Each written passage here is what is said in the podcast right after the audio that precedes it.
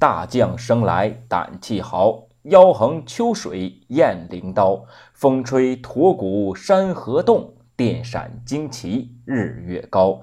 天上麒麟原有种，血中蝼蚁岂能逃？太平待招归来日，朕与先生解战袍。各位朋友，大家好。今天要给大家讲的故事的名字叫做《嗟来之食》。春秋时代，有一年啊，齐国爆发了一场罕见的饥荒，很多地方都颗粒无收，全国呀饿死了很多的人。齐国的妇人千傲啊，善心大发，决定救济面黄肌瘦的难民。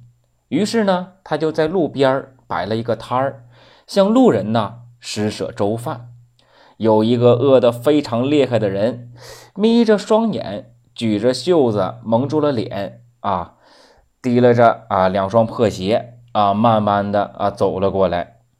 千奥啊，左手捧着饭，右手呢捧着汤，啊，忙得不停。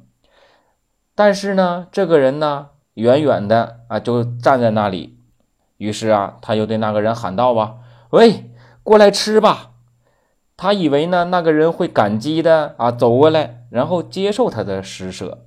但是让他意外的是啊，那个人缓缓的抬起头，瞪着迷茫而又深邃的眼睛啊，看着千奥说：“呀，我正是因为不吃这种嗟来之食，才会变成现在的这副模样。”说完呢，扭头。便走开了。千奥啊，意识到这是一个非常有气节的人，便赶紧的追了过去，呃，跟人家道歉，并求他，哎，吃些东西吧。但是呢，那个人呢，坚决不肯吃他送的呃这种饭呐和汤啊。经过他这种不懈的努力，最终被饿死了。这个故事呢，就是嗟来之食的故事。那听起来呢，也有一些好笑。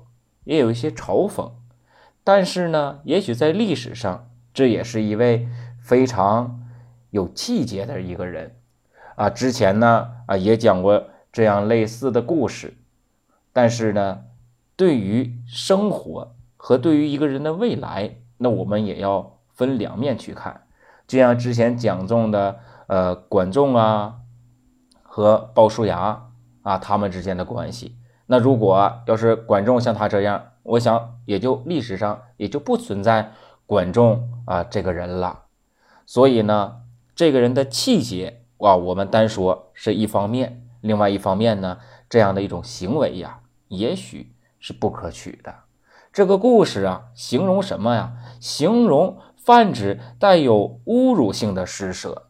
那但是这样的一个故事里，那我们可以感觉到啊。这并不是一个侮辱性的施舍，对不对？也不像以后讲到的韩信受胯下之辱啊这样的一个问题。但是韩信受胯下之辱，但是呢，最终呢也成为啊一番一番霸主。那我们呢也要把事情啊分为两个方面去看，两个方面去理解。那好了，这个故事就讲到这里，谢谢各位。